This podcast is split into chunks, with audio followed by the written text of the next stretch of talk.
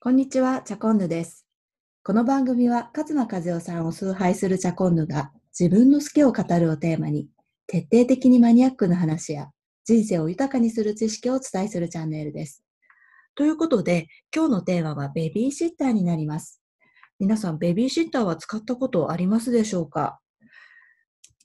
実はあのこれ2019年の調べになるんですけれども、日本のあのベビーシッターの利用率っていうのはわずかあの7%っていうことで、あの先進国の中では一番数値としては低いものになっています。これ2017年の時点では5%と言われていたので、まあ、2年間の間に2%もあの伸びたということもできますし、まあ、それでもまだまだあのベビーシッターの利用率かなり低いものではないかなというふうに思っています。で、今日私がご紹介したいのは私も使っているキッズラインというベビーシッティングサービスです。あの、これベビーシッティングって今言ってしまったんですけれども、正しくはベビーシッターマッチングサービスっていうことで、あの、ベビーシッターさんとのお見合いをしてくれるっていう、そんなサービスになるんですね。で、これあの実際の検索画面なんですけれども、何が特徴的かっていうと、条件でシッターさんを選べるんですよ。で、どんな条件があるかっていうと、金額だったりとか、ご自宅からの距離だったりとか、資格、例えばあの保育士免許を持っているみたいな資格であったりとか、まあ、病児保育ができるであったりとか、あと特記すべきは私この特技だと思っていて、これはちょっと後でお話ししていきたいなというふうに思います。で、あの、ベビーシッターサービスっていうと、よくあの、出てくるのがファミリーサポートという、あの、自治体が提供しているサービスがあるかと思います。そこであの、キッズラインとファミリーサポートのメリット、デメリットを比較してみたんですけれども、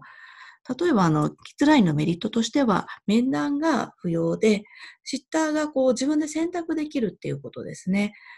ファミリーサポートだとどうしても、あの、決められた方と面談して、面談してから決められた方一人にお願いするってなることが多いと思うんですけれども、そこが、あの、いろんなシッターさんとこうマッチングできる、あの、メリット、キッズラインのメリットになってるかなと思います。そしてあの使い方として便利なのが旅先とか出張先とか、まあ、ご実家戻られた時とか、いつもとは違う環境でも、このキッズラインのサービスは受けられることができるっていうのは一つ大きな特徴かなと思います。で、一方、ファミリーサポートにももちろんメリットはあって、やはりあの、キッズラインと比較すると、アンカーであったりとか、ご近所さんが普通はこう、サポートしてくださることが多いと思うので、そこの安心感みたいなものはあるのではないかなと思います。じゃあ逆にデメリットそれぞれ何かっていうと、結論やはりあのファミサポと比較してしまうと効果なんですけれども、まあ、あのお勤めの企業によっては、福利厚生制度としてこのキッズラインがこう導入されているようなところもあるので、それは一度調べていただくといいかなと思います。私の場合もあの会社の方であのベレフィットステーションというあの福利厚生サービスに入っておりまして、まあ、そこのすくすくエイドというあのサポートが受けられるので、割とあの確か1時間あたり700円引きみたいな形で使えるようになっています。で、ファミリーサポートなんですけれども、デメリットとしては、まあ、必ず事前にあの面談をしなくてはいけないであったりとか、あの条件に合う人がいないとマッチしないような場合もある。そんなデメリットもあるっていうことを覚えておいてください。で、まあ、こういった、あの、ベビーシッティング、あの、キッズシッティングサービスなんですけれども、なんで使わないのっていうところを、あの、分解してみて考えてみようかなというふうに思ってみました。で、例えば自分でできることを任せるのはもったいないであったりとか、自宅に見知らない他人をあげたくない。夫が反対する。あと結構これ根深いかなと思うのは、子供への愛情を疑われる。子供を一番愛して分かっているのは私っていう、まあ、自負心、すべてのお母様あると思うんですけれども、でもこう、自分が必ずしも子供に教えてあげられることってものすごく少ないんですよね。例えばあの、私なんかで言うと、こう水泳でできないんですけれども、じゃあ自分が子供にこう水泳を教えないからって、あの、愛情が疑われるっていうことはないんですよ。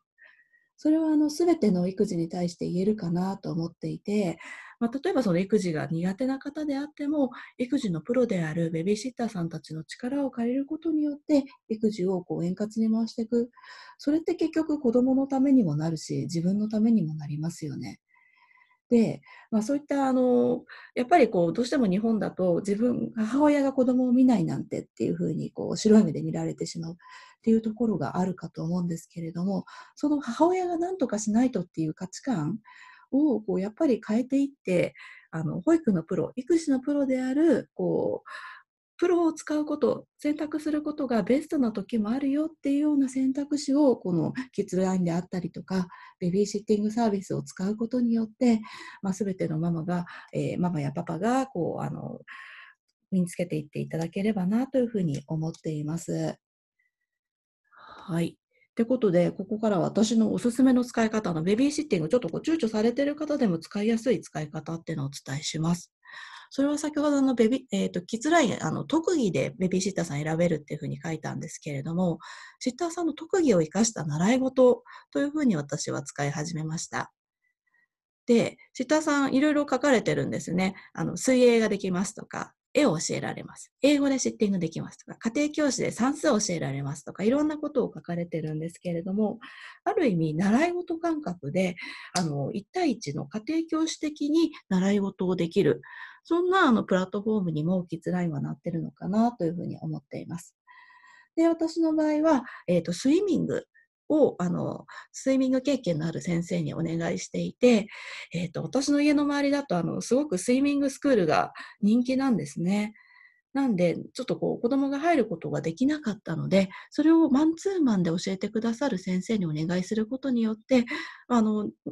1週間に1回とはいかないまでも1ヶ月に1、2回教えることによってよりあの成長っていうのをあのしっかり見てもらえるっていうどうしてもあのスイミングスクールだとこうたくさん子供がいる中で泳げんのプールに入れ入ってる時間はすごく少ないっていうことを聞いたりとかもするので、まあ、そういったような形でシッターさんの特技をこちらもあの利用させていただ使わせていただいた習い事っていうような使い方から入ってみることをお勧めしています。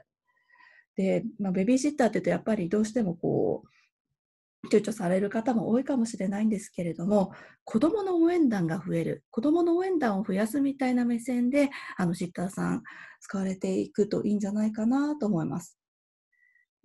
はい。やっぱりあのどうしても日本のお母様たち、まあ、お父様もかもしれないですけれどもあの育児されているような場合だとこう余裕ないこと多いですよね。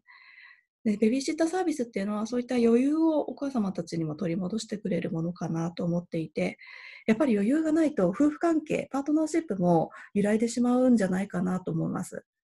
で家庭のこう土台になるのは良好なパートナーシップだと思っておりあのそういったこうご夫婦間のこう絆みたいなものもあのベビーシッターを使うことによって余裕が生まれることによってこう家というしっかりした土台ができるのではないかなって考えると、もうあのベビーシッターの利用っていうのは必要経費なのかなというふうに思っています。はい。ということで、あの女性、あの本来いろいろこうやりたいこと多い方も多いですよね。そんな応援団として、あのぜひベビーシッターサービス、キッズライン使ってみてください。はい。ということで、今日は少し長くなってしまいましたが、ベビーシッターサービスについて熱く語ってみました。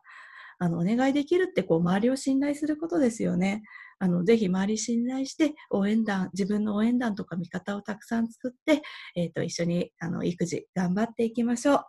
それではチャコンヌがお伝えしました。ではではでは。